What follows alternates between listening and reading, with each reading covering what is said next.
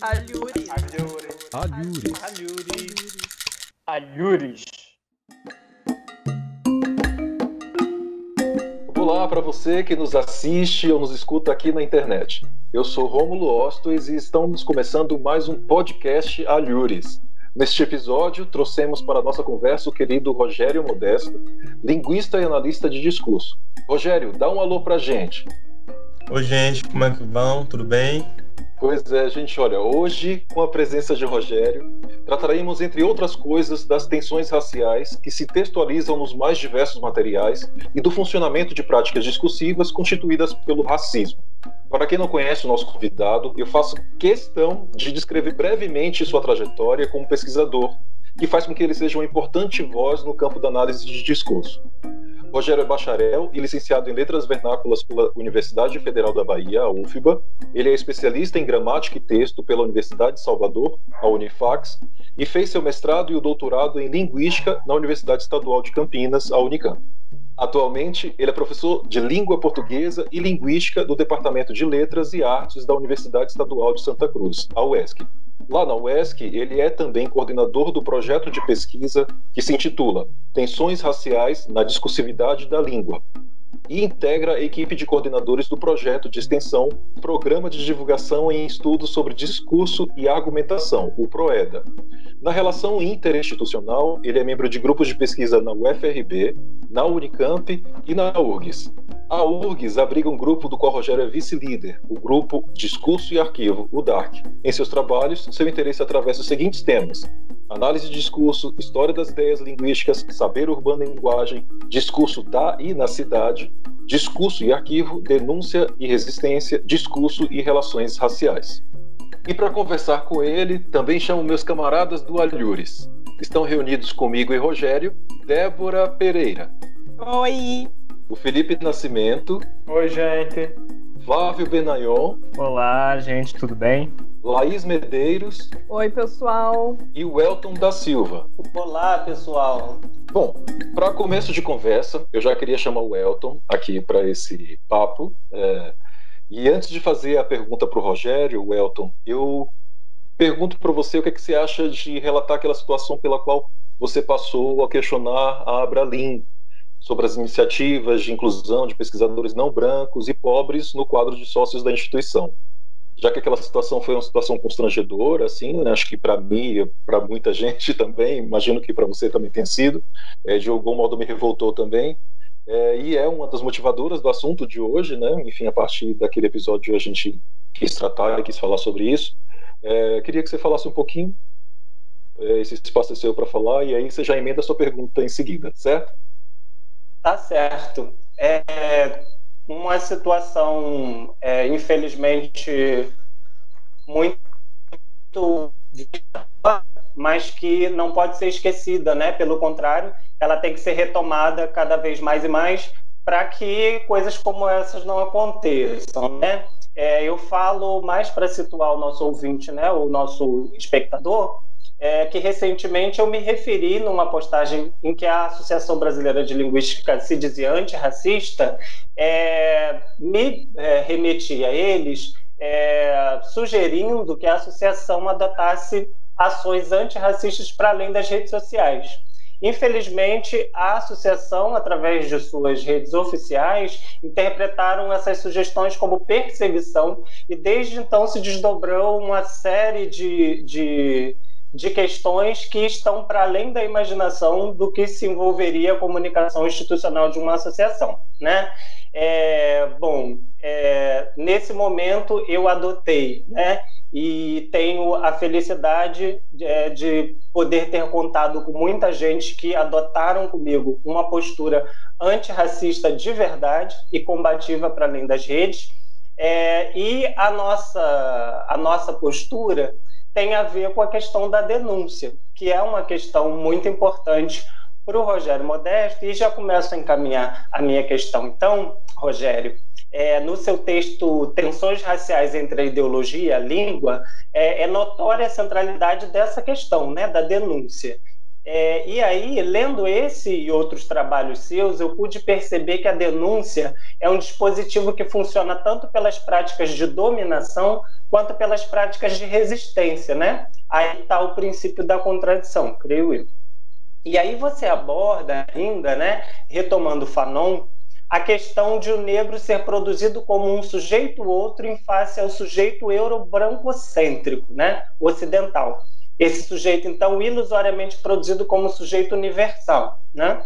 É, e aí, observando a história do conhecimento linguístico brasileiro, e aí isso que tem a ver com a Abralim, quanto à associação né, que, que faz parte dessa história do conhecimento, né, da construção do conhecimento linguístico brasileiro, quando a gente olha essa história, fica claro para a gente o quadro de exclusão a que foram submetidas as perspectivas que fogem a esse sujeito universal, que se refere às questões raciais em sua posição dominante pela denúncia. Né? Eles apontam-nos como outro, diferente, o intruso, o elemento desestabilizador e etc. Isso, para mim, tem muito a ver com o que aconteceu comigo.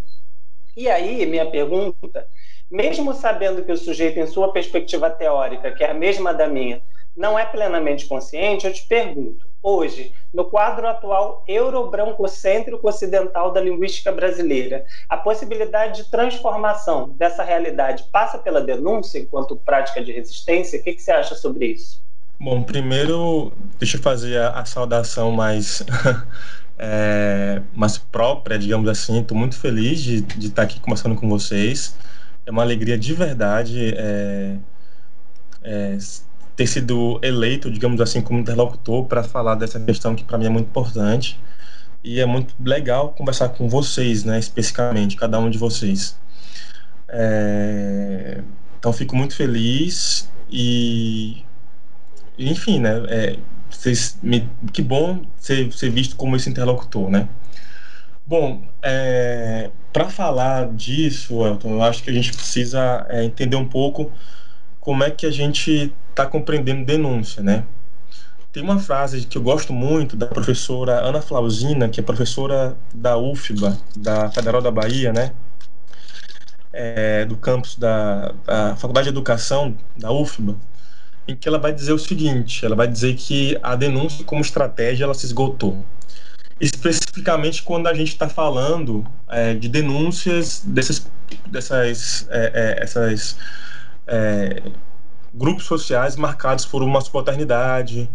É, então, gente, sobretudo, né, no caso dela, na pesquisa dela, é, os grupos negros, né? Então, quando a gente pensa, por exemplo, como que como que o, o, o espaço do jurídico é, recebe, ou melhor, não recebe, não acolhe, não é um espaço de acolhimento, né? Para para essa demanda social de, de, de é, é, grupos é, subalternizados, é, ela vai dizer que então, diante de, é, para esses grupos, a denúncia como uma estratégia ela se esgota, né, no campo do jurídico. E mais, é, apesar de entender que a denúncia nesse campo ela não nos ouve, ela não nos acolhe, ela não nos, não nos, não nos vê como sujeito a não ser como um outro, né? A gente insiste na denúncia né, como um, um ato é, é, é, político de reivindicar uma certa cidadania, né?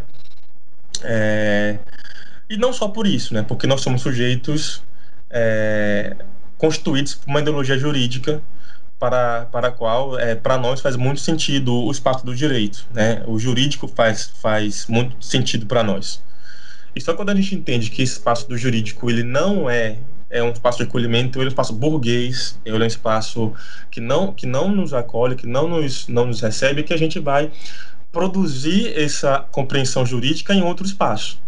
Que aí eu vou me aliar à, à, à professora Suzy Lagazzi, da Unicamp, para pensar que é um espaço do juridismo mesmo, né? que é um espaço em que é fortemente marcado por uma relação com, com o jurídico, mas que tem suas próprias formas de, de funcionamento. Então seria um espaço contraditório, um, um espaço paradoxal, digamos assim, que o, o, o, jurídico faz muito sentido, mas ao mesmo tempo ele não é um espaço que não segue as regras do jurídico. Né? Então a gente tem que, é, é, por sermos sujeitos é, é, interpelados em sujeitos pela ideologia jurídica, a gente está sempre reforçando a denúncia. Mas não é uma denúncia jurídica, é uma outra denúncia. Então, acho que isso é um ponto que é, que é muito interessante. Então, pensando justamente esse, esse deslizamento né, do jurídico para o juridismo, é, que é um espaço em que a gente, de certo modo, é, replica o jurídico, mas sem ceder a sua lógica, é, é um espaço de deslocamento, a gente pode sim pensar isso como uma, uma possibilidade estratégica, né, de, de, de instituir outras formas de denúncia, que é o, o, título da minha tese, né, de pensar formas de denúncia, né, outras formas de sociabilidade dessa denúncia. É, é claro, então, é, isso é, é, é, muito marcante porque vai nos dizer né, que, bom, o, jurídico, o espaço jurídico eles não nos, não nos contempla um espaço burguês, que não nos contempla, é preciso dizer de outro modo. É preciso colocar essa, essa denúncia de um outro modo, de uma outra maneira. É, então, sim, eu vejo que, é, que a denúncia, que, que uma, uma, uma resistência, né, passa sim pelo espaço da denúncia, mas não necessariamente pela denúncia que nós conhecemos. Não na denúncia desses espaços institucionais, do espaço do jurídico, é uma outra denúncia, uma, uma criatividade histórica é, que, nos, que nos faz é, formular outros espaços de denúncia. E aí eu penso muito no, no conceito da professora Mônica Zolfo Fontana, também da Unicamp, em que ela vai pensar no, no lugar de anunciação, né?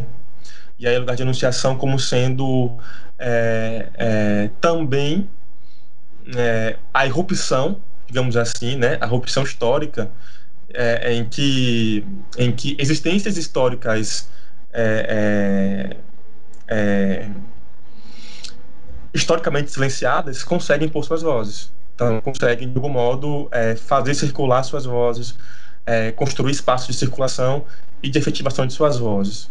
É, e aí, de novo, né, é, é, vem a importância da denúncia como esse lugar, como esse, como esse movimento de sentido é, não tomado, não, não resumido ao espaço do jurídico, mas sempre importante se deslocado para uma outra instância. Oi, Rogério, tudo bem? É, você poderia exemplificar um pouquinho é, um, algum tipo de denúncia que você trabalhou na sua tese? Eu acho que fica mais, uhum. é mais para ficar mais fácil para o ouvinte acompanhar. É, bom, na minha tese eu trabalhei com a denúncia uh, de mulheres, de mães, mulheres negras de periferia, né? É, e como é que elas vão denunciar, como é que elas vão instituir então uma denúncia é, em relação à atuação genocida da polícia. Né? Então, é, eu trabalho com relatos de mães, mulheres negras que vão denunciar a polícia é, o, o, é, enquanto é, uma instituição genocida, né? que, que vai matar seus filhos, enfim. É, essas denúncias, Felipe, geralmente nós só temos acesso a essas denúncias fora do âmbito do jurídico. Então, isso para mim já é muito sintomático é, e por meio de um porta-voz. Então, é, é, por quê? Porque a gente está, ou, ou, seja, ou essas mulheres têm que se, organizar, se articular em, em coletivo para que essa, essas denúncias circulem, por exemplo, ou essas denúncias são congregadas, são reunidas por um porta-voz.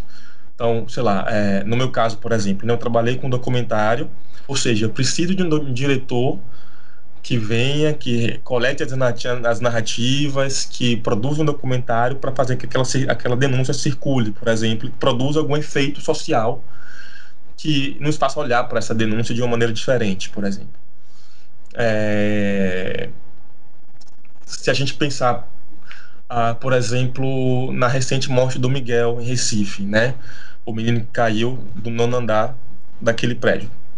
É, o tanto, como o tanto que aquilo reverberou nas redes sociais, por exemplo, é, por charges, né? Então era sempre o um menino negro desenhado com uma auréola, auréola de anjo. Então como isso foi replicado?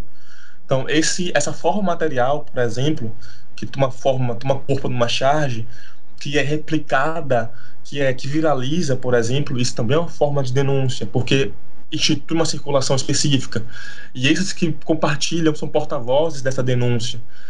Então são e isso pressiona de algum modo a opinião pública ou pressiona as autoridades ou, ou, ou cria de certo modo um, uma comoção em relação ao caso e, e, e tudo isso de certo modo é, é, propicia, por exemplo, uma relação é, de denúncia mesmo, porque é, não, é, não é possível que diante disso não se faça mais nada. Não é possível que diante disso não haja uma, uma reação, né? É, juridicamente falando, a gente pode pensar a denúncia como um, um espaço em que é, alguém vai dar a conhecer uma coisa nova ao, ao um outro alguém que está em posição de algo fazer. Então, é assim, né? Eu vou denunciar algo novo, então eu vou na polícia dizer, bom, fulano de tal me roubou. A polícia não sabe disso, isso é algo novo para a polícia. E eu vou denunciar para a polícia porque a, a polícia está em posição de algo fazer. Na denúncia do social, é, é, não importa muito isso do, do, do, é, é do quem vai fazer ou, e se isso é um algo novo, por exemplo. Estou constantemente denunciando as mesmas coisas. Por exemplo, o genocídio da população negra. Estou constantemente denunciando isso. Para quem? Para quem, quem, quem quiser ver. Para todo mundo. Para as autoridades, mas não só para as autoridades. Para todo mundo. Para que haja uma comoção, para que haja uma resposta, para que essa ferida continue sangrando enquanto não há condições históricas dela cicatrizar. E aí eu acho que é, é um ponto que é, que é muito forte, né? É, é preciso é, é, denunciar, é mexer numa ferida, não porque se gosta da dor, mas por precisão. É preciso cutucar a ferida, deixar ela sangrar, é, não porque se gosta da dor, mas porque é preciso que se veja essa dor. É preciso que se veja essa dor porque ela não pode cicatrizar como, como ela é como, assim, é do nada.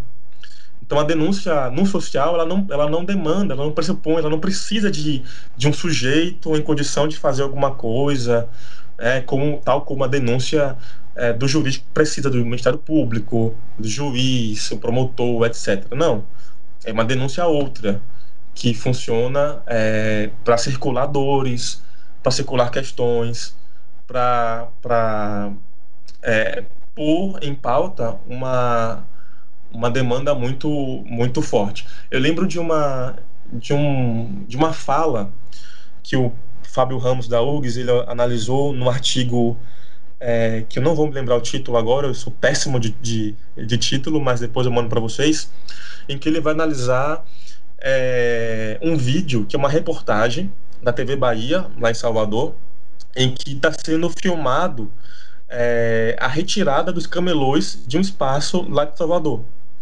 E aí a cena é muito forte, porque é um camelô negro, um homem negro, sendo algemado, ou, é contido pela polícia, e ele sai gritando, né?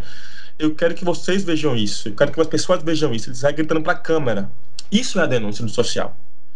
As pessoas talvez não possam fazer nada, mas elas estão vendo isso. E esse isso não é, é, um isso que é uma anáfora que não se ancora numa, em algo textual, mas se ancora da memória. Eu quero que você veja esse, esse abandono, eu quero que você veja essa negligência com o trabalhador, eu quero que você veja esse racismo, eu quero que você veja esse isso diz muitas coisas. É, esse, pode ser parafraseado por muitas outras coisas. Então isso é a denúncia, é, é fazer circular essa essa indignação, essa dor. Acho que é isso.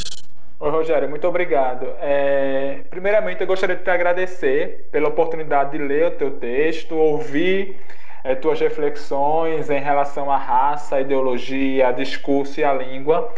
É, e atualmente, teus textos estão ecoando muito nos meus trabalhos, nas minhas leituras, na verdade, porque venho desenvolvendo no Instituto Federal ao qual estou vinculado uma pesquisa que visa compreender tensões étnico-raciais em dicionários de língua e dicionários escolares, porque eu trabalho com ensino médio prioritariamente, então essa relação é importante, a fim de compreender esses processos discursivos em jogo, na forma como o sujeito lexicógrafo textualiza tais tensões em diferentes condições de produção. Então, meus trabalhos, de alguma forma, dialogam com os teus, na verdade, eu sou um leitor teu. É, eu teria algumas perguntas a fazer a partir do teu texto. é, que foi uma, uma conferência que tu fez na Unicamp e você disponibilizou para gente, a questão do desconhecimento de si, que você trata, do sujeito outro, dizer-se negro, são pontos que me tocam. É, no entanto, minha, questão vai para um outro lugar, e é, talvez seja o lugar que eu me sinta mais confortável de falar, que é a construção do conhecimento linguístico no Brasil e o lugar do negro. Pesquisadores, em sua grande maioria, são brancos na linguística que teorizavam e teorizam sobre o Brasil e o papel do negro na constituição do que seria a língua portuguesa no do Brasil. O reconhecimento do negro como parte constitutiva dessa língua vem pelo outro, o branco, é, e ao negro sempre dá esse lugar à margem, como não protagonista dessa história. É, e não é o negro que conta essa história. Isso é interessante de se pensar. Em teu texto, que, que a gente está aqui discutindo, tu te coloca no lugar de, de linguista, análise de discurso negro. É, qual é a diferença desse lugar? O que quer se dizer? É, o que. Vou repetir. É, o que é se dizer e ser um linguista negro hoje? Por que é importante se dizer um analista de discurso e negro? Por que é preciso afirmar linguista e analista de discurso e negro? sou na produção do conhecimento linguístico hoje. Eu acho que minha questão vai muito para que você fale um pouco da sua experiência, da sua vivência enquanto linguista no discurso negro e a importância de dizer negro é, na linguística brasileira hoje. É, eu gosto muito da sua pergunta, Felipe. É, acho ela, assim, de verdade muito importante. É, fico muito feliz de saber que, que que você tem me lido e é recíproco, né? É, é, recentemente eu, eu, junto com uma colega, Larissa Fontana, nós estamos lendo a tua tese sobre cultura, é, porque nós também vamos trabalhar, é, estamos produzindo uma análise agora, né? Pensando uma palavra, duas palavras que são fortemente atravessadas pela, pela por sentidos racializantes, que é terreiro e macumba e nós fizemos um inventário de, de, de trabalhos que, que trouxeram o dicionário como, como ponto de entrada e, e, que palavras foram analisadas, né? E aí eu acho muito importante esse trabalho, né, que você está começando agora, porque é, traz uma dimensão que até então a gente não não viu ainda, né? E, pelo menos Larissa e eu a gente não viu nesse trabalho. A gente fez o um inventário e a gente vê que muitos pesquisadores que olharam para o dicionário, para as palavras, né, história das palavras, é, nenhum trabalho ainda trouxe, por exemplo, nomeações raciais. Né? Então, a gente tem trabalho sobre é, é cultura, é, é, é, cidadania, periferia, alfabetização, né? são trabalhos que trazem análise dessas palavras, e aí periferia até poderia ser uma palavra que traz uma questão racializante, mas isso tangencia muito a discussão. Tem uma discussão da professora Carolina de Paulo Machado, da UFSCar, que fala sobre escravidão é, é, no dicionário, mas, de novo, né, que é uma palavra que traz uma questão é, é, é, é forte para pensarmos discursos racializantes, discursos né, mas ainda não há um trabalho assim que, que traga, por exemplo, nomeações raciais, mulato, morena, crioulo, pardo, né, essas palavras do colorismo, por exemplo, que são é, é, é, extremamente é, tem um, um, tem uma política muito forte aí dentro do projeto mitológico de uma democracia racial, né? É, a gente se diz mulato, se diz se diz é, se diz pardo, se diz moreno, para não dizer negro, né? Então são palavras que desempenham uma função muito importante dentro dessa política aí eugenista.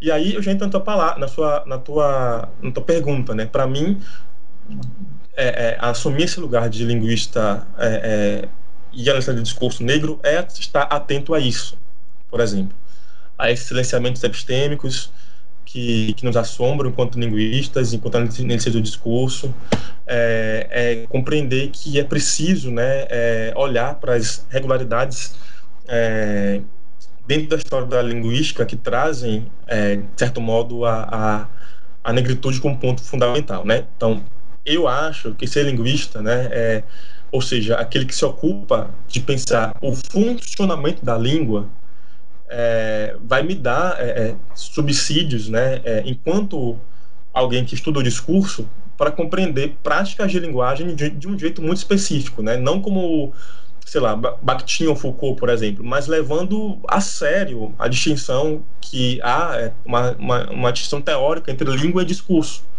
É, e, e, e para mim, né, eu só consigo ser é, analista de discurso olhando para a língua, sendo um linguista também. Então, essa coordenação analista de discurso e linguista, é, para mim, é muito importante, é muito cara, porque eu só consigo ser assim. É, ou seja, dando, dando, olhando para a língua, olhando para a sintaxe, é, ela tem uma relação material com a ideologia, né? É, é, se por um lado tudo que a gente produz, tudo que a gente formula é atravessado pela ideologia, por outro lado, na ideologia é, é, só comporta o que é formulável, né? Então tem uma relação muito forte entre entre a língua. Então para mim é, é, é, muito importante isso e, e e dizer tudo isso, analista de discurso e linguista negro, para mim é estar tá atento a processos é, é, é, que talvez a linguística, talvez não, certamente a linguística é, branca, né, que a gente com a qual a gente tem mais contato, ignora, literalmente, é, em diversos trabalhos, em diversas é, correntes teóricas. É, posso citar alguns exemplos. Então, é, a gente sabe, por exemplo, aí é, que há um debate grande na sociolinguística em relação, por exemplo, a, a papel, né? Aliás, talvez eu não vou dar esse exemplo agora, vou deixar para depois. Mas posso pensar, por exemplo, que é, como é que se fala de negros na relação com a língua, pensando a nossa especificidade de português do Brasil. Ah, então que os negros africanos eles influenciaram ou que eles contribuíram, né? Então contribuição linguística e influência linguística são termos cristalizados no, na linguística brasileira. E para mim são termos completamente equivocados, porque eles não contribuíram. Contribuição e influência para mim são, são é, elas deixam como sentido forte que aquela língua não é sua e você foi lá e contribuiu alguma coisa. Você deu 50 centavos de, de da sua língua mas aquela língua lá com a qual você contribuiu não é sua. E não é isso, né?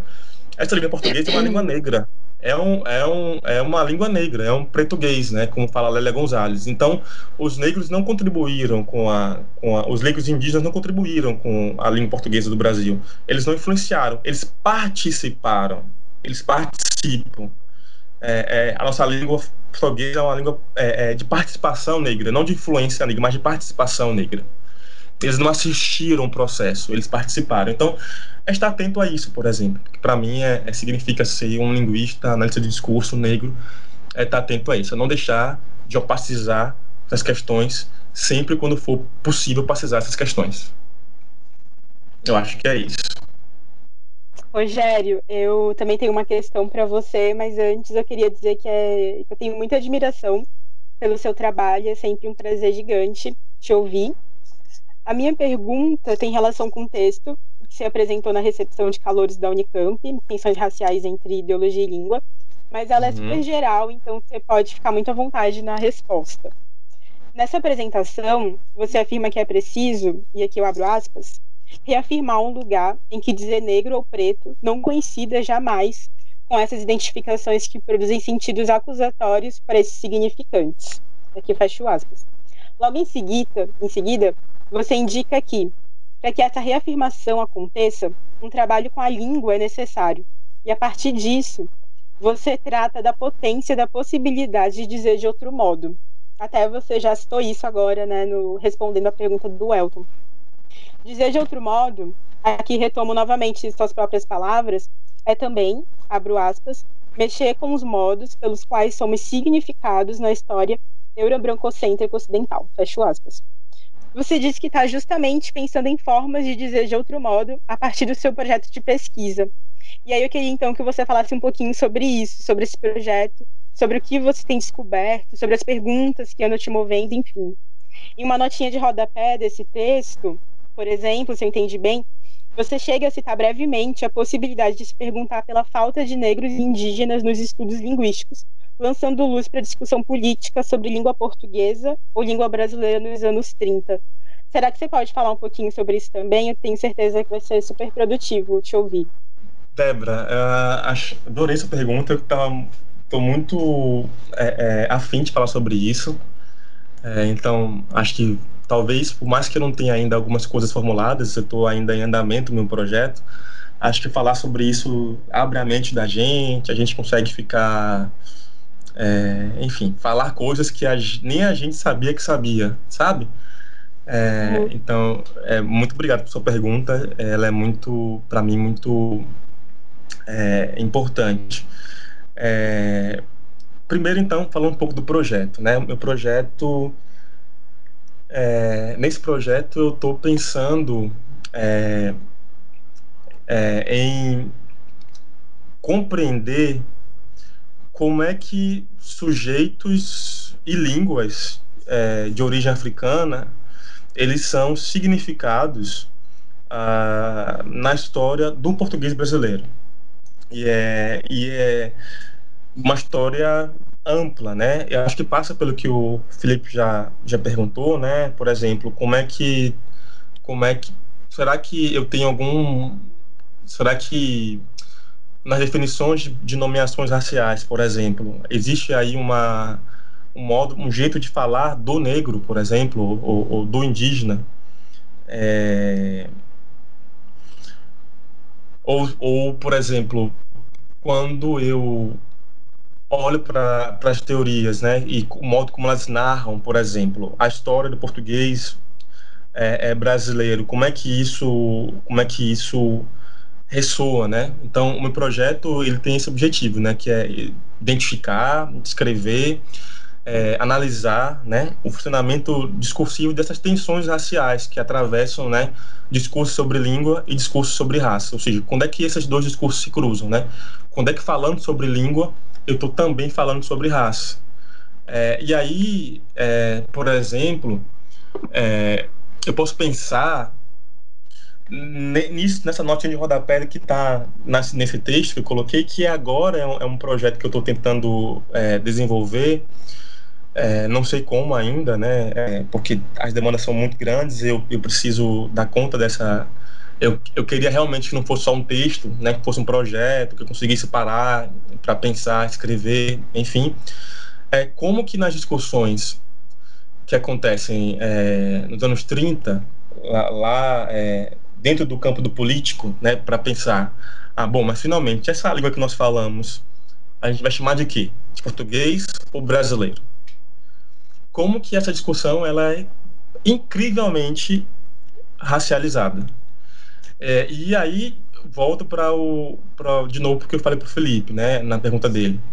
Ah, o tanto de trabalho que eu tenho lido sobre esse assunto e muitos trabalhos simplesmente passam despercebido essa questão da racialidade, né? É, então, lá em 35, é, o o como é que eu vou lembrar o nome dele? É o, o Aureliano Leite, né, no debate da Câmara é, dos Deputados de, do Distrito Federal, né, de Brasília, ele vai dizer alguma coisa do tipo, ele vai falar que assim, bom, existe sim um brasileiro, né, de fato existe uma língua brasileira, mas essa língua é uma língua primitiva, é um, um, uma língua, é uma meia língua, é uma língua do poviléu, é um idioma corrompido né? É uma língua vil. Então ele vai falar sobre isso. E eu não tenho como não lembrar que é, logo depois da linguística, o Silva Neto, o Serafina Silva Neto, vai dizer que a língua dos, dos negros e dos indígenas é uma língua adulterada, por exemplo. Então, eu não tenho como não pensar nisso e não, e, e não é, é, estabelecer uma relação entre corrompidas e adulteradas, por exemplo. De pensar que é, quando o, o, o Leite está criticando o brasileiro, ele está criticando um jeito negro de falar. É, então ele está falando aí é, é, muito especificamente do modo como as populações é, é, negras se apropriaram do português, né, e construíram essa língua como sua, né. É, então, não é só uma, uma discussão entre o, o português e o brasileiro, mas é de pensar que nesse brasileiro, eu estou pensando aí é, os indígenas, os negros, né? quem é esse brasileiro? Aqui, aqui aqui se é, qual é a referência né que esse brasileiro faz né? Então acho que é, é um pouco isso que eu tenho tentado pensar agora. É, eu acho que a, a questão da contribuição linguística por exemplo é um ponto que que tem me chamado a atenção né? Como é que por exemplo nos livros didáticos aparece isso né? Ah, tem lá né? Ah, o português brasileiro surgiu é, do, é, da Portugal, etc, etc. E aqui no Brasil recebeu contribuições brasileiras, é, é, é, indígenas e africanas, por exemplo. Isso é uma questão que me toca muito fortemente, né? Então, é, eu tenho um aluno agora de, de IC, de iniciação científica, pesquisando justamente isso, como que no livro didático aparece um discurso racialidade sobre a língua. Eu tenho outra, outra aluna estudando como é que, é, de algum modo, isso pode parecer no Enem, por exemplo como é que o Enem, a prova do Enem de português, vai trazer ou vai silenciar essa relação entre, raça e língua, por exemplo. Então, são questões que eu tenho tentado, tenho tentado é, olhar e esse cruzamento entre raça e língua dá para ver em um monte de lugar. Eu posso ver no livro didático, posso ver no dicionário, nos instrumentos linguísticos de modo geral, né? Na gramática, no dicionário, no, no enfim. É, na filologia dos anos dos anos dos anos é, do século XX, na linguística do século XX, do início do século XX, é, no debate político, uh, enfim, eu acho que, que é isso. Na literatura, e aí, por exemplo, é, a Laís, que está aqui com a gente, é, tem um trabalho que eu gosto muito e que foi, inclusive, um estalo para mim, para eu pensar isso na linguística, é que é quando ela pega a de letras, carioca de letras, se não me engano, sobre a Carolina Maria de Jesus, né? E que o cara vai lá e diz, bom, isso aqui não é literatura porque ela faz construções, construções é, não faz orações subordinadas, é um discurso que cruza raça e língua, gente. Né? Ele está dizendo ali que, eu, que a, Carol, a Carolina de Jesus não faz literatura porque ela é incapaz, entre aspas, de fazer ou de realizar orações subordinadas. Isso é de um extremo preconceito, né? E a pergunta da Laís no texto dela é: isso na literatura é racismo? É racismo né? É, e cruza mesmo uma relação entre raça e língua que é muito forte. Roger, é, fico muito feliz em te escutar aqui em nosso programa no Alhures. Muito bom mesmo escutar é, você, as suas respostas, né, a, a sua abordagem aqui. É, e também fico me sentindo privilegiado em te propor uma pergunta.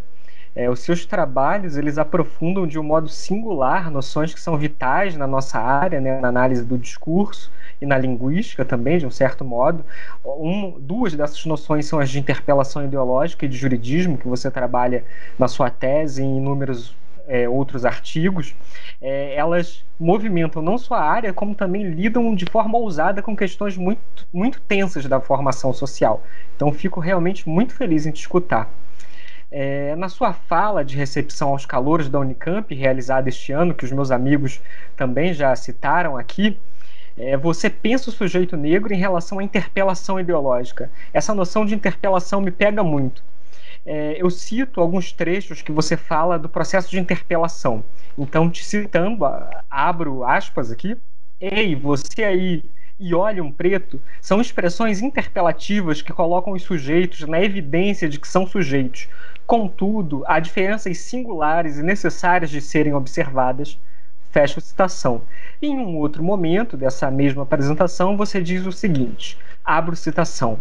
O sujeito negro se vê num lugar que lhe é atribuído e, ao mesmo tempo, percebe que é assim que ele é identificado nessa experiência em terceira pessoa, cujo olhar do outro produz efeito de determinação. É preciso negociar a posição que lhe dão e o sentido que ela produz para seu corpo. Fecho citação. A interpelação ideológica, para o Althusser, é, está diretamente ligada aos aparelhos ideológicos de Estado. Para o filósofo, né, para o Althusser, as práticas constitutivas do sujeito estão inscritas dentro de um aparelho ideológico, como igreja, escola, mídia e tantos outros aparelhos. Esses aparelhos, assim como o repressivo, existem para garantir as relações econômicas de produção. Ou seja, o Estado não é simplesmente uma expressão da democracia que garante o direito ao voto e de perpetuar o direito do povo. É, ele, o Estado não tem existência anterior a qualquer relação econômica. É, como uma visão burguesa nos leva a acreditar, né? É, eu gostaria de te perguntar como você vê a questão da negritude da raça em relação aos aparelhos ideológicos de Estado. Esses aparelhos, sendo constituídos para garantir a reprodução das relações de produção de uma economia burguesa, que é ancorada na forma sujeito de direito, né, é, e é uma economia burguesa branca, masculina, excludente, podem possibilitar processos outros de identificação ao sujeito negro, que não sejam aqueles regidos por uma experiência em terceira pessoa, como você citou na sua apresentação da Unicamp levando em conta que a reprodução e transformação não se separa, esses dois processos eles sempre estão juntos. As questões colocadas sobre o sujeito negro podem transformar os aparelhos ideológicos de Estado internamente e as relações de dominação subordinação entre eles, eu pergunto dessa relação dominação-subordinação, porque se a relação entre os aparelhos ideológicos de Estado é, se altera, se ela se transforma, a própria formação social se transforma, né? Há essa possibilidade. possibilidade. Por fim, você acha que uma possível transformação na superestrutura, ou, ou seja, nos aparelhos repressivos e ideológicos, pela questão da negritude, pode afetar as relações de produção, nos levando a um outro mundo? Essas questões são talvez um pouco idealistas, né? Mas eu gostaria de te escutar, de ver o que, que você tem para comentar sobre essas questões, pelo seguinte: se algo pode tocar na superestrutura a partir dessas lutas antirracistas, é, se essas questões tocam na superestrutura, elas podem alterar a infraestrutura mudando toda a nossa sociedade?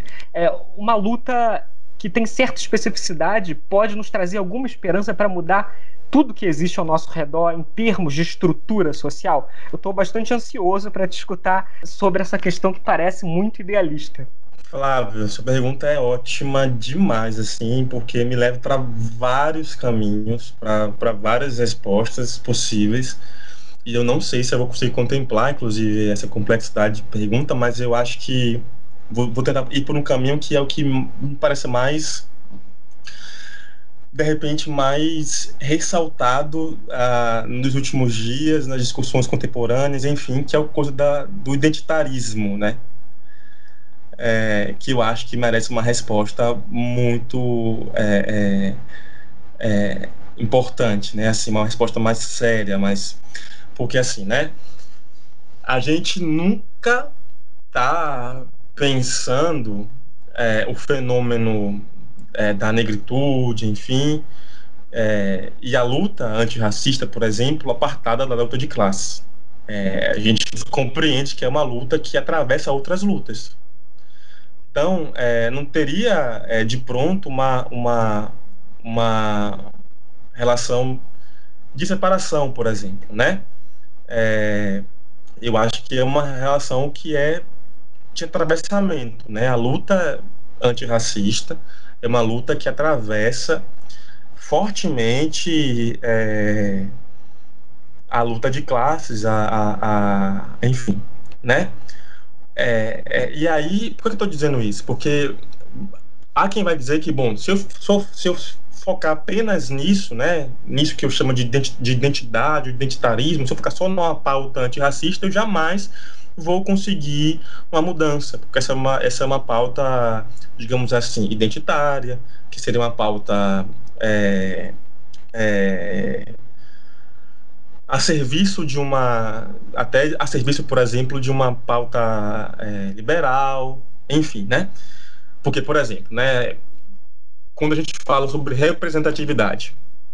E aí eu estou pensando, por exemplo, é... o que, que, eu quero, né? O que, que, a gente quer? A gente quer que mulheres negras ocupem o cargo de CEO nas grandes corporações, ou a gente quer que elas, ou a gente quer que as corporações se explodam, né? Que seria uma uma tomada de posição verdadeiramente é, de esquerda, por exemplo, né?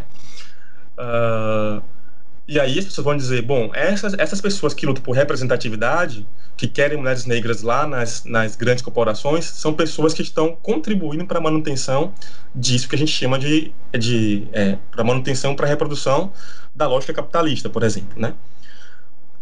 Não discordo, não discordo, mas eu não posso de jeito nenhum pensar que essa é uma questão material também.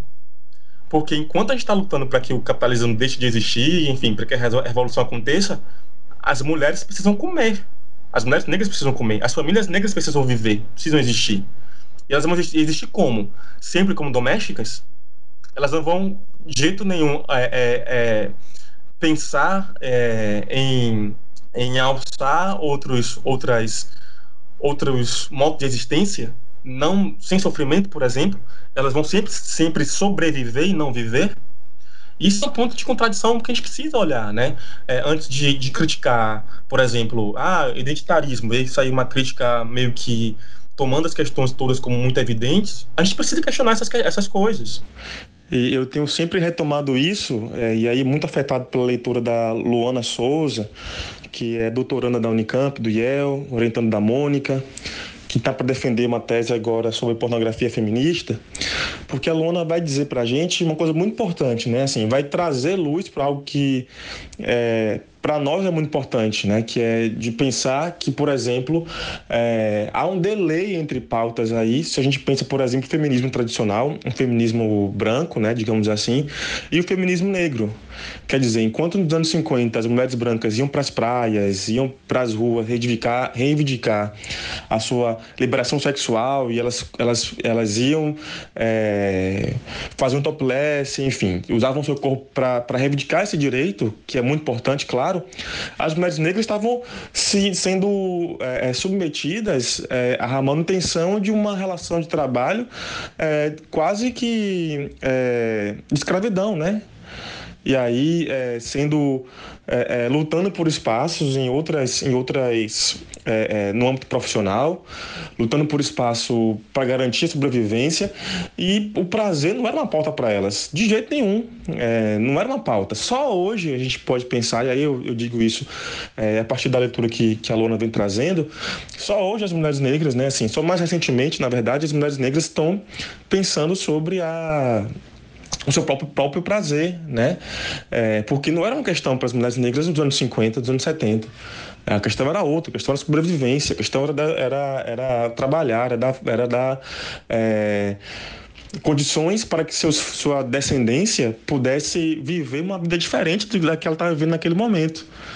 Então, eu acho que a gente precisa pensar que, de fato, não há uma uma, é, uma separação entre a luta racista e a luta de classes, não é isso do que a gente está falando, né? Classe e raça vem junto, é, mas a gente também tem que pensar que esse recorte de raça significa. E falar só de classe não é suficiente para a gente debater é, essas questões. Isso é muito, muito, muito forte. Eu estou talvez me perdendo um pouco dessa pergunta, Flávio. Ah, vou tentar voltar um pouco mais mas é para é dizer que há um, um delay aí entre, entre o que a gente espera de uma pauta, é, é, de uma luta, é, ah, uma luta, sei lá, antiburguesa, enfim, uma luta anticapitalista, e o que a, a, a, a prática material de existência humana, né? É, a prática, a, a, as vivências materiais, a, a, é, o modo de existência histórica material das pessoas, né? É, então, eu acho que é um ponto muito, muito forte, um ponto assim, a considerar, né? É, a gente quer, de fato, pensar uma luta antirracista que não seja é, liberal, né? Que não reforce, por exemplo, esse tipo de, de prática liberal, no reforço do capitalismo. Eu acho que isso é importante demais, mas eu preciso pensar nas contradições que me levam a, por exemplo, falar de, sei lá, representatividade, por exemplo. Né? É, e eu acho que isso tem tudo a ver com os aparelhos ideológicos de Estado, porque é, é, a gente aprende a ser esse sujeito negro fora dos espaços na escola, por exemplo. A escola mesmo vai te dizer, você está fora dos espaços. Você não, você não, você não, você não.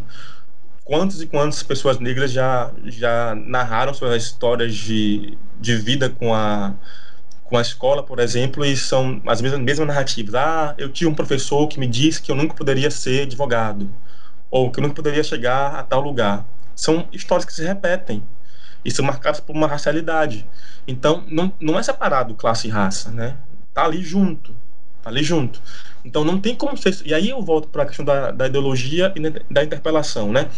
quando a gente é interpelado em sujeito pela ideologia, a gente também é marcado, a gente também é gendrado, a Mônica já fala sobre isso, né?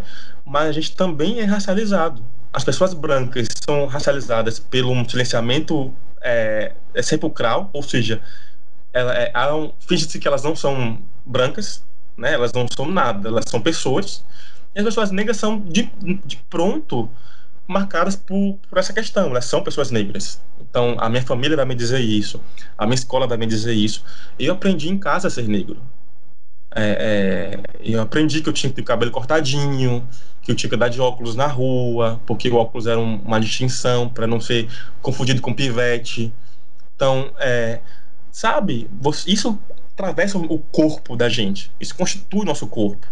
Então, é, uma vez eu saí, eu chegando em casa, no meu prédio, saindo da aula, é, é, voltando da aula, é, já era professor substituto na UFBA.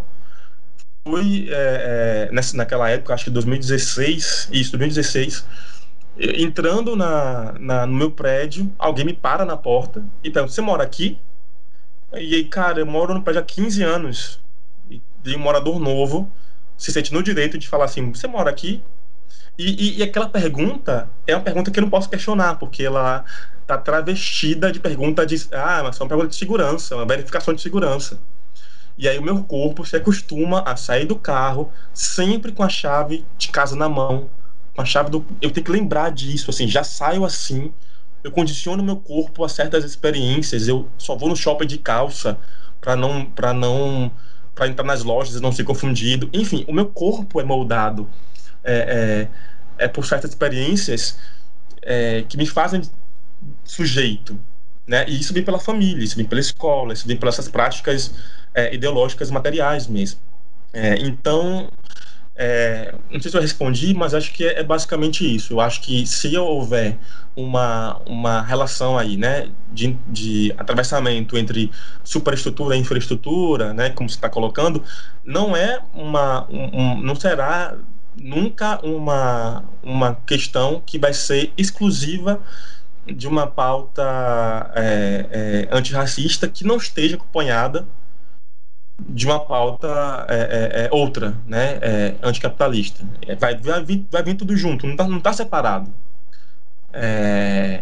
mas eu preciso olhar para essa singularidade enquanto ponto que molda o sujeito, que faz o sujeito de maneira particular. Então, quer dizer, é, se por um lado é, é, eu tenho que pensar né, que a luta é, antirracista é uma luta que acompanha, que acompanha, acompanha a luta de classes, eu não posso deixar de pensar que é, é extremamente legítimo, por exemplo, pincelar, pensar, trazer é, é é, compreender é, é, discussões raciais, por exemplo, ou só de gênero, enfim, que seja, é, é, como sintoma de uma transformação né, da, das formas de luta política e ideológica do capitalismo contemporâneo. Eu acho que são questões que a gente precisa pensar mesmo, né? É, são pautas que se atravessam aí e que não estão sozinhas. não sei se eu respondi, não sei se fui por outro caminho, mas acho que é o modo como eu consigo produzir sentido aí no que você me perguntou. Rogério, boa noite, tá me ouvindo? Tô te ouvindo. Boa noite, Rogério. Tô te ouvindo e tô fazendo eu... uma carinha especial. Ah, eu faria também se a minha câmera não estivesse ligada. Rogério, meu querido, eu tive a honra de assistir a tua primeira apresentação desse texto na Unicamp e agora eu só posso repetir o quanto eu sou grata pelo por esse presente que tu tá nos dando com essas tuas reflexões. A minha pergunta vai no sentido um pouco do que tu já começou a falar, respondendo para Flávio, e aborda a elaboração identitária, que é uma coisa que tu fala logo no início do teu texto, e a minha pergunta é como ela se dá principalmente na relação com o outro. Por quê? Porque eu lembrei imediatamente do movimento da Marcha das Vadias, que uma designação que se entendia como pejorativa, vadia, foi assumida pelo grupo como forma de identidade. E se no campo do gênero isso já provoca algum incômodo, me parece que no campo da raça ele é ainda maior. Por que, que eu estou falando? Me parece que a identidade negra ela é permitida quando ela é lembrada pelo outro, quando ela é mobilizada num tom acusatório, pejorativo. Mas quando essa identidade é assumida pela pessoa negra e significada de outro modo, surgem de todos os lados uma negação dessa identidade sustentada pelos mitos da democracia racial, da igualdade, da famigerada consciência humana que tu cita brevemente no teu texto. E há um silenciamento da construção desse lugar de orgulho e de denúncia. Tu fala no teu texto sobre o silenciamento, e aqui eu cito, da opressão social, cultural e étnica, para dizer o mínimo, que os sujeitos das ditas linguagens adulteradas sofrem. Eu gostaria que tu falasse um pouco mais sobre as diferentes formas de silenciamento que permeiam a elaboração identitária e como o trabalho com a língua passa por elas. Então, Laís, é uma pergunta que também me permite responder por fazer diversos caminhos, diferentes caminhos de, de resposta, eu acho. É... Fico pensando um pouco nessa discussão, né, entre entre denúncia e, e identidade. Eu concordo contigo, né? Me parece que quando a gente falar é, é, é é, é muito fácil, é muito mais fácil, de repente, acusar de negro, é muito mais do que ver é, uma identidade negra sem que se levante contra ela uma. Ah, mas somos todos. Né, é, sem, que, sem que não haja esse, esse gesto, né? E aí fico pensando em como a gente chegou nisso, né? A gente tenta uma construção científica, enfim, só tentando fazer um apanhado histórico. Né? A gente tem uma construção é, colonialista, é, é, europeia, enfim, que constrói uma ideia de raça, né? para justificar, inclusive, a sua pureza, a sua. É, enfim, para justificar a colonização, né, para justificar que ah, eu vou lá e vou colonizar, vou colonizar, afinal são raças inferiores. Então eles criam a ideia de raça e a reboque dessa ideia de raça vem a ideia de, de negro, né? Então, assim, é, a gente não é o negro que vai criar o, a, a, expressão ou a ideia de negro, é uma, uma ideia que ele é, é, que é criada e que com a qual ele é confrontada. Então, não raro, quando há esse gesto de, interpelação, ei, você aí, ei, ei, ei, olha um preto, né, do qual Fanon vai falar, há esse espanto espanto do Fanon, que é o espanto da Vitória de Santa Cruz, que eu trago nesse texto também, que você citou, que é que olham, gritam para ela, gritam para ela negra, né? E aí o gesto de gritar é muito forte. Gritam para ela negra e ela fala: "Para ainda. Mas eu sou, por acaso eu sou negra, eu sou negra". E aí depois, né, ela se entende como negra e tal. É... É... E aí fico pensando como a gente tem essa possibilidade de construir uma, uma, uma outra forma de dizer isso, né? É, no texto, nesse texto tem uma tem uma um provérbio africano que eu gosto, é que eu acho que é muito muito legal que é, até que os leões é, é, inventem as suas próprias histórias, os caçadores serão sempre os heróis da narrativa de caça. Né? Eu acho isso muito bonito porque é, é quase que isso, né? É, é preciso não é revisar, não é um revisionismo, mas é preciso dizer de outro modo é, esse esse negro, né? E aí o Fanon vai dizer o seguinte: se nos se nos se nos é, se nos disseram, se nos gritaram negros, né? Se nos chamaram de negros, nós inventamos a negritude. Então ele vai, se eles nos chamam de negro, nós inventamos a negritude. Ele vai dizer isso, né? Vai, vai pensar como que é importante construir esse lugar de identificação. E aí eu, eu não trabalho muito, não, não sei se, para mim é um lugar de identificação mesmo, né?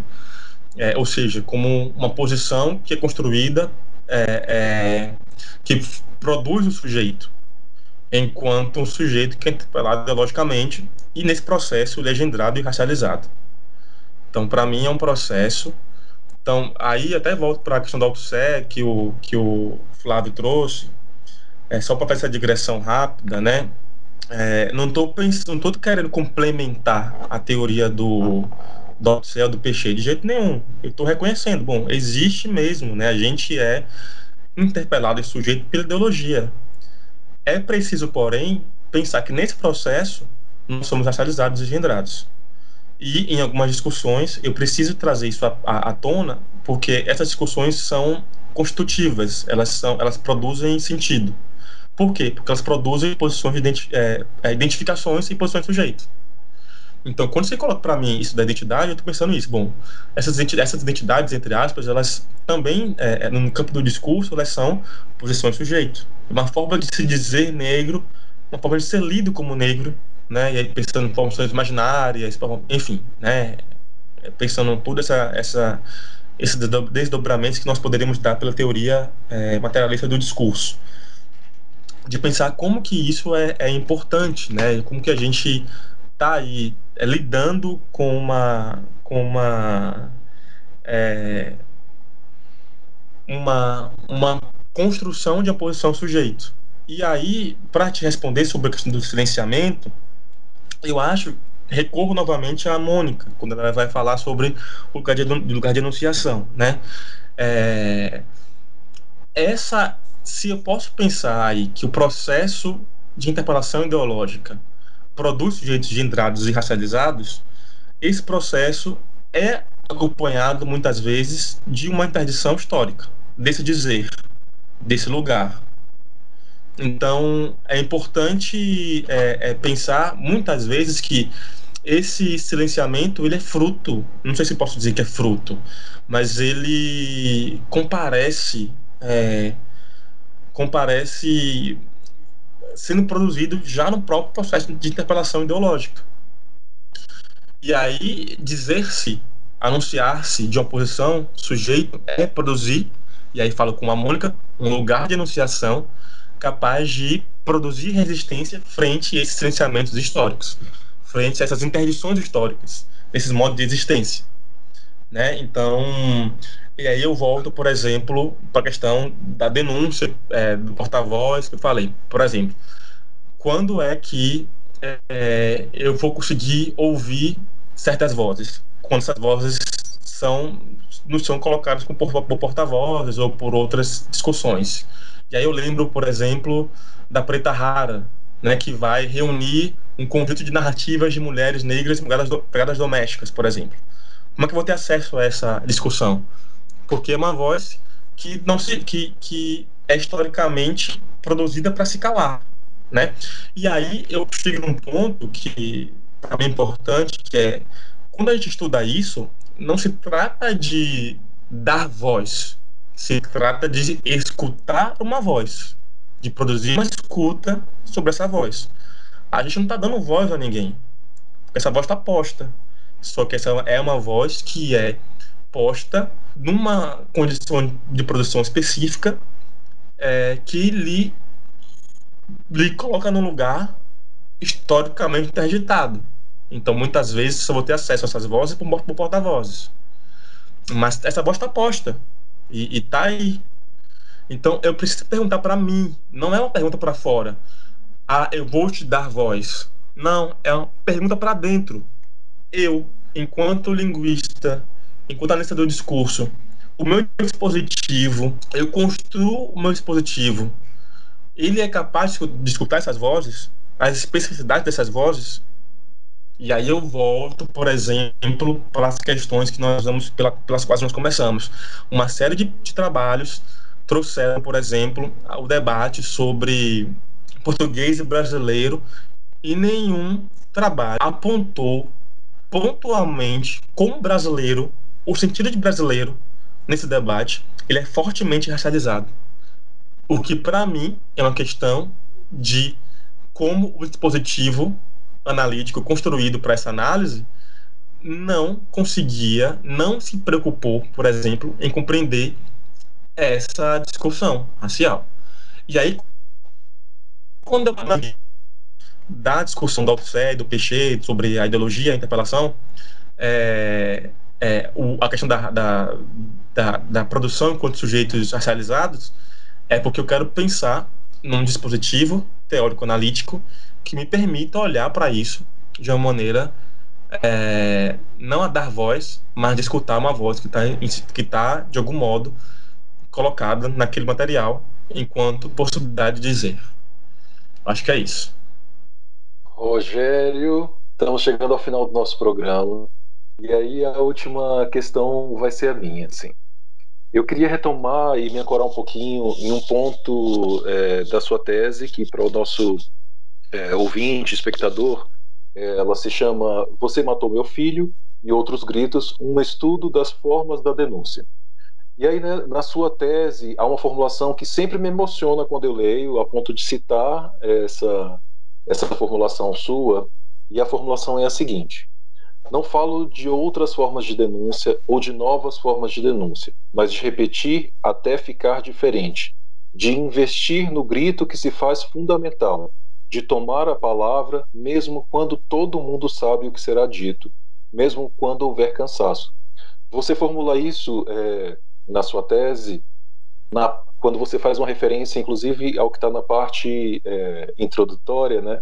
quando você está discutindo um processo de deslegitimação e perda da potência da denúncia, e aí fala sobre o cansaço e a saturação produzidos pelo que está, entre aspas, todo mundo sabe que. E aí esse, entre aspas, o todo mundo sabe que é tipo, todo mundo sabe que acontece na favela, por exemplo. É, mas é esse finalzinho que me pega, assim, né? O de tomar a palavra, mesmo quando houver cansaço. É, e aí, por uma escuta né, de algum tempo já, é, vou te fazer uma primeira pergunta, depois eu dou um complemento e queria que você me falasse. Você está cansado, Rogério, de falar sobre Muito. essa questão? Mas mesmo quando houver cansaço, é, a gente deve falar, não é isso? Exato, é preciso falar. É, eu só esse... acho que. Desculpa, pode falar. Eu só acho que. Eu só acho que. Às vezes é uma queda de braço, né? Mas. E aí esse cansaço é um pouco fruto disso, né? Dessa repetição, repetir, repetir até ficar diferente. E a gente às vezes não vê ficando diferente. É, mas, independente do cansaço, né, a gente, a gente vai repetir. É, tal, tal qual aqui que você chama de forma da denúncia na sua tese, é, eu acredito até que esse nosso papo aqui, né, motivado por tantas questões, é, é uma forma da denúncia, e aí me corrija se for é, diferente disso do que você acredita, mas eu também queria falar sobre esse papel do analista de discurso, né? que de algum modo pode produzir, é, por meio do seu trabalho, da sua pesquisa e dos materiais que analisa, e fazendo circular né, o seu trabalho, especialmente, é, é capaz de produzir uma forma da denúncia também, né? Eu queria que você me falasse um pouquinho, eu sei que você já, já tinha começado a, a, a traçar um, é, traçar esse papel do analista aí do, com a Laís, né, no finalzinho da sua fala com ela, mas eu queria que você retomasse isso especificamente da posição do analista de discurso. Né? Que relação é essa entre o trabalho do analista de discurso e a denúncia possível? Ah, eu acho que, que, sim, que esse espaço que vocês construíram é, é sim é, uma forma de denúncia. Eu não acredito que a gente possa colocar um selo nas coisas. Isso é uma denúncia, isso não é uma denúncia, isso pode ser, isso não pode ser. Eu acho que é, a gente tem que pensar no possível, né? E, e, pensar que o sentido irrompe quando a gente fala sobre. Então, quando a gente fala sobre alguma coisa, é, pode irromper um sentido de denúncia. E aquilo pode se constituir com uma forma de denúncia. Então, não, não, para mim, não é uma, uma coisa do, do gênero textual, digamos assim, ou do formato, da tecnologia, ou da materialidade. Não é assim, não é, vai ter uma materialidade específica da denúncia. Não. Eu acho que é porque a gente fala sobre alguma coisa que é, esse falar sobre engendra uma possibilidade de irrupção de uma denúncia, se constituindo então uma forma de denúncia. É, então, acho que aqui esse espaço é um espaço que a denúncia pode romper, né? porque há muitos sentidos do que no, do, dos, dos quais nós já tratamos aqui que todo mundo sabe que, mas ninguém fala. Né? Todo mundo sabe que existe um, um silêncio é, epistêmico, né, epistemológico aí em relação à produção de sujeitos negros, por exemplo. Todo mundo sabe que é, existe um, uma, uma falta que grita, grita muito em relação à compreensão de processos racializados na análise do discurso, por exemplo. Todo mundo sabe que e ninguém fala disso. E como e quando isso vem à tona aqui nessa discussão, nesse debate que a gente está tendo, nessa conversa, isso se torna forma de denúncia.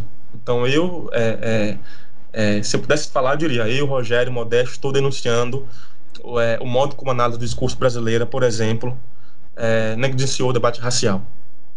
É, com todas as implicações que isso pode ter depois para mim, quanto sujeito, pesquisador, por exemplo. É, mas é um fato. E todo mundo sabe que. Né? Então, se a gente pegar, por exemplo, né, historicamente, é, vocês conseguem lembrar de memória quando houve um, um GT, quando houve um simpósio pensando raça em qualquer congresso da linguística, em qualquer mesa que traga análise do discurso? Eu não consigo lembrar. Então, é, falar disso é fazer circular uma denúncia, sim, não tenha dúvida. Eu acho que, que é importante, Rômulo, trabalhar sim o, o racismo, né, para produzir formas de denúncia, mas eu particularmente estou cansado, né? Como como você perguntou e eu respondi, e eu eu tento não entrar nessa narrativa, eu, dessa, dessa narrativa da violência, da, do racismo, por mais que eu esbarre nele. Então, por exemplo, quando eu pergunto como que os, como que os sujeitos e as línguas de origem africana aparecem narrados, textualizados, significados na história da, do português. Né? Então, quando os linguistas estão contando a história do português do Brasil, por exemplo, e aí eu pergunto quando eles fazem isso, como é que aparece aí uma possível significação de raça, de sujeitos racializados?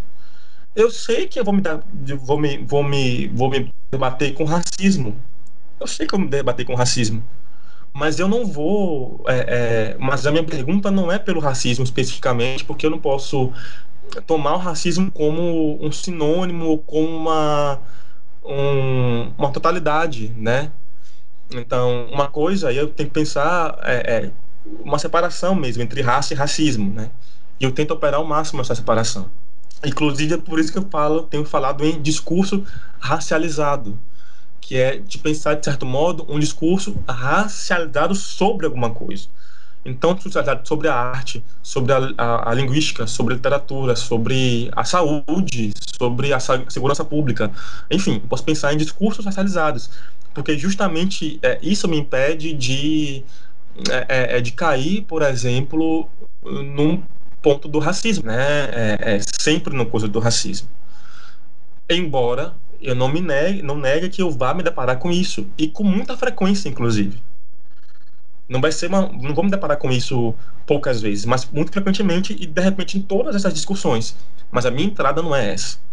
É, não é pelo racismo né? É, é, então eu acho que esse é um, um, ponto que me que me que me toca, né? De que a gente pode produzir denúncia em diferentes em diferentes modos de dizer, né? É, a denúncia não está no meu eu não controlo a denúncia.